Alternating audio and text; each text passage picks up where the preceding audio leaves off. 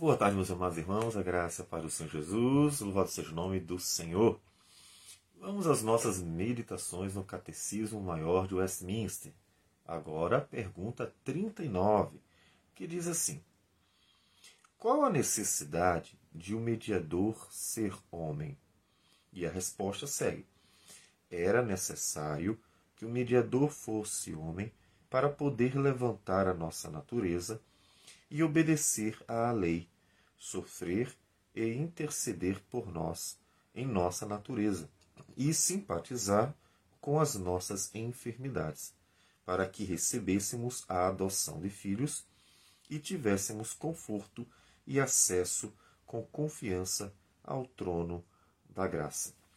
Um texto bem conhecido sobre a questão da mediação de Cristo é o texto de 1 Timóteo, capítulo 2, versículos 5 e 6 que diz assim: Portanto, porquanto há um só Deus e um só mediador entre Deus e os homens, Cristo Jesus, homem, o qual a si mesmo se deu em resgate por todos, testemunho que se deve prestar em tempos oportunos. Observe que ele frisa a questão de ser Cristo Jesus homem. Claro que isso significa a identificação conosco. Ele não está anulando a, a divindade de Cristo, mas está frisando algo importante. Ele precisava ser homem, não só Deus. Nós vimos que Cristo precisava ser de fato Deus, o mediador tinha que ser Deus, porque só Deus conseguiria tanto não pecar quanto suportar a ira do próprio Deus. Então nós vimos anteriormente essa necessidade do mediador ser Deus. Mas agora vemos a necessidade dele ser homem, 100% homem, assim como 100% Deus. Mas, antes disso, nós devemos lembrar que no Antigo Testamento, de fato, Deus ordenou que Israel praticasse os sacrifícios. Foi ordem de Deus, não foi apenas uma invenção deles, não. Deus havia mandado que fossem sacrificados, haviam vários sacrifícios, vários tipos, vários símbolos, e tudo isso de uma certa forma, dava a ideia do perdão de Deus para eles. O sacrifício feito, ele subia como aroma suave e o pecador que ofereceu com fé, ele deveria descansar e confiar que Deus estava perdoando seus pecados. Todavia, a própria Escritura nos diz que, na verdade, nenhum sacrifício de animais jamais proporcionou perdão dos pecados aos pecadores. Por que eles eram perdoados? Não por causa do animal morto. Eles eram perdoados pela fé deles, a confiança deles nas promessas do Senhor. Eles obedeciam e a fé deles, demonstrada por obediência, é que fazia com que Deus aceitasse esse, então o personagem, o pecador, e esse pecador então fosse perdoado. Porque ele seria perdoado quando Cristo, né, em Cristo Jesus, aquele que é o verdadeiro Cordeiro de Deus. E nós vemos isso em Hebreus capítulo 10, versículo 4 diz assim: Porque é impossível que o sangue de touros e de bodes remova pecados. Por isso, ao entrar no mundo, diz: Sacrifícios e ofertas não quiseste, antes um corpo me formaste não te deleitaste em holocaustos e ofertas pelo pecado. Então eu disse: Eis aqui estou. No rolo do livro está escrito a meu respeito, para fazer, ó Deus, a tua vontade. E depois de dizer, como acima, sacrifícios e ofertas não quiseste, nem holocaustos e oblações pelo pecado, nem com isto te deleitaste, coisas que se oferecem segundo a lei, então acrescentou: Eis aqui estou para fazer, ó Deus, a tua vontade. Remove o primeiro para estabelecer o segundo. Nessa vontade é que temos sido santificados mediante a oferta do corpo de Jesus Cristo, uma vez por todas. Então, observe que Hebreus nos mostra que aqueles animais, eles na verdade não eram a razão do perdão. Eles eram figuras que apontavam para Cristo, eram sombras ou símbolos de uma realidade. E Cristo é que era o aguardado. Né? Ele, Deus não quis sacrifícios, quis o quê? um corpo formou para o filho dele, para que realmente o sacrifício fosse oferecido.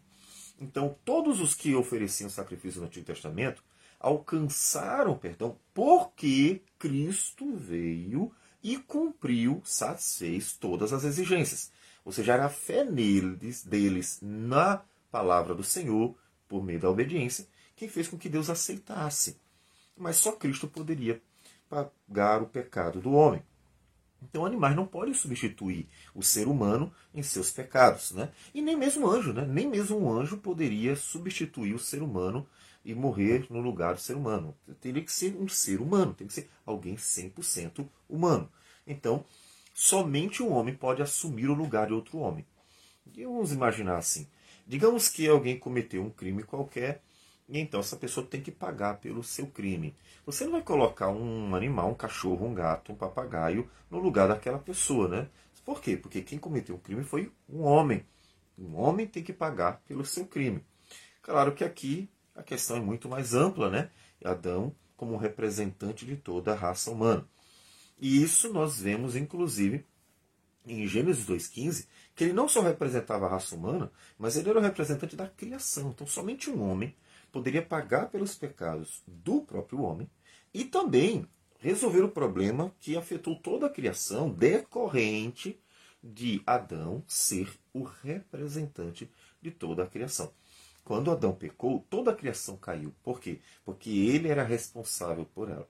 Se eu entregar na sua mão alguma coisa para você fazer e você venha fazer errado, cometer algum erro, fazer alguma coisa prejudicial, tudo que está na sua mão vai ser prejudicado. Então você precisará corrigir o erro que você cometeu. Então era necessário que Cristo satisfizesse todas as exigências para realmente se tornar o legítimo né, substituto, salvador do homem. Então vamos pensar quais são as exigências. Primeiro, ele tinha que se tornar 100% homem. Por isso que a Escritura frisa muito bem que Jesus Cristo veio em carne, tanto que o apóstolo João, em suas cartas, ele, principalmente na primeira carta dele, ele vai falar sobre os anticristos como aquele que não reconhece que Jesus Cristo veio em carne. Ou seja, diz 1 João capítulo 4, Amados, não deis crédito a qualquer espírito, antes provai os espíritos se procedem de Deus, porque muitos falsos profetas têm saído pelo mundo afora. Nisto reconheceis o Espírito de Deus. Todo espírito que confessa que Jesus Cristo veio em carne é de Deus. E todo espírito que não confessa a Jesus não procede de Deus. Então, há uma necessidade, porque ele tinha que se tornar 100% homem. Se fosse só um espírito, ou se mesmo fosse um anjo, ou se não fosse um homem, é, ou como dissemos, um animal, também não poderia. Então, 100% homem. Por isso que o gnosticismo que apresentou uma série de ideias com aquela aparência de piedade. Ah, não, mas o Filho de Deus é Deus, ele não pode se tornar humano, porque o ser humano é algo horrível, né? a carne é algo contaminado. E ele veio com uma proposta com aparência de piedade, bem sutil, e aí querendo dar um ar de engrandecimento de Deus, né? do Filho dele, com, e por isso ele teria vindo em espírito. Essas ideias que pareciam muito é, piedosas eram, na verdade, uma ameaça terrível a verdadeiro evangelho. Porque uma vez que se negue que Jesus Cristo era 100% humano, homem, estaria se negando a própria redenção. Porque somente um, um homem poderia pagar pelos pecados dos homens. Então, a primeira exigência é tornar-se 100% homem. Por isso ele nasceu de uma mulher e, e então veio ao, ao mundo como um homem 100% homem não nascer em pecado. E aí por isso que a semente é a semente divina. É, veja que Jesus Cristo não nasceu da relação homem-mulher. Nasceu de forma que Deus colocou em Maria a semente para que ele fosse 100% Deus, 100% homem. Então ele não nasceu pecador, ele não era escravo do pecado. Se ele fosse escravo do pecado, ele seria só mais um de nós, né? Então ele estaria cometendo pecados igual a nós, mas ele não poderia ser escravo do pecado. Então ele nasceu sem pecado, ele nasceu puro. Ele nasceu homem, tá? Olha, não confunda. Homem, mas puro, sem pecado. Porque, inclusive, Adão foi é, é, feito por Deus puro, sem pecado. Então ele está representando a humanidade exatamente como Adão. Né? Ele é o segundo Adão. Então não há nenhum problema ele não em não nascer pecador. Ele nasceu sem pecado.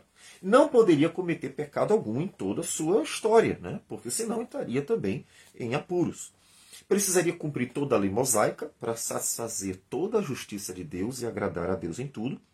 E teria que aceitar, como nós falamos várias vezes isso, ele teria que aceitar voluntariamente a, ideia, a, a, ordem, a vontade do Pai para morrer na cruz. Teria que ser voluntário. É vontade do Pai? Sim, vontade do Pai, que o filho morra na cruz. Mas ele teria que fazer isso voluntariamente, aceitar voluntariamente e ter a capacidade tanto de suportar a ira de Deus em sua alma, como de suportar a maldição pelo sofrimento e morte. Então, se ele não cumprisse essas exigências, ele não teria como ser nosso mediador. E é diante dessas exigências que então Cristo se torna o legítimo substituto, ou seja, representante do ser humano, para fazer algo em lugar do ser humano e pelo ser humano, e o legítimo intercessor, ou seja, mediador, que represente 100% o ser humano diante de Deus. Ele precisaria cumprir todas essas exigências. Assim como sendo Deus, representa o próprio Deus na presença do ser humano, diante do ser humano, para o ser humano. E é somente assim, satisfazendo todas essas exigências e sendo 100% humano, que então nós podemos receber dele os benefícios que ele conquistou. Quais são os benefícios? A justificação, ele sendo homem, morreu em nosso lugar, sendo justo, a justiça dele passa para nós e nós entregamos os pecados a ele. A adoção, nos tornamos filhos de Deus. Por quê? Porque ele, sendo 100% homem, ele, sendo então aceito por Deus, recebido por Deus e sendo filho de Deus, pode dar-nos o que ele tem. Ele, ele teve o direito, ele recebeu por direito, e ele, sendo representante, sendo 100% humano, ele, humano, ele pode dar a nós esses benefícios. Então nós recebemos a adoção nos tornamos filhos de Deus, porque ele, sendo filho e 100% humano, quis nos dar este benefício. Eu quero compartilhar a minha filiação com eles. E aí, como nós nos tornamos um com ele, ou seja, fomos unidos a ele, ele nos representa perfeitamente, fomos ligados a ele pela fé no, e, e assim pelo batismo, que é a expressão, né? Dessa é, é, relação do povo de Deus com Ele, nessa relação com Ele, nós desfrutamos dos benefícios dele. E dentre os benefícios, a adoção, sermos chamados de filho de Deus, porque Ele é filho de Deus. Então nos deu essa bênção. Temos acesso a Deus, porque Ele tem acesso a Deus como o Deus homem, então nós podemos ter acesso a Deus também. Então perceba que todos os benefícios de Cristo, por ser ele 100% humano, 100% homem, são dados àqueles que são homens. Observe que não é anjos que ele beneficia. Nenhum anjo foi salvo por Jesus Cristo, só os homens. Diz Efésios capítulo 1, versículo 3: Bendito o Deus e Pai de nosso Senhor Jesus Cristo, que nos tem abençoado com toda sorte de bênção espiritual nas regiões celestiais em Cristo Jesus. Toda sorte de bênção espiritual nas regiões celestiais em Cristo Jesus. Então, recebemos tudo, inclusive a vida eterna, porque sendo Ele o merecedor disso, nós recebemos com Ele. Portanto, Cristo Jesus tinha que ser 100% homem para que todos os homens nele, ligados a Ele, desfrutassem dos benefícios que Ele alcançou por meio de sua morte e ressurreição. Vamos orar ao Senhor. Senhor Deus amado, bendito o teu nome por tudo, e bendito o teu Filho que morreu em nosso lugar. Que o Senhor seja glorificado em nossas vidas, e nós agradecemos muito por tamanho benefício que o Senhor nos deu. Tudo isso oramos em nome de Jesus. Amém, Senhor. Que Deus abençoe a todos e tenha um bom dia.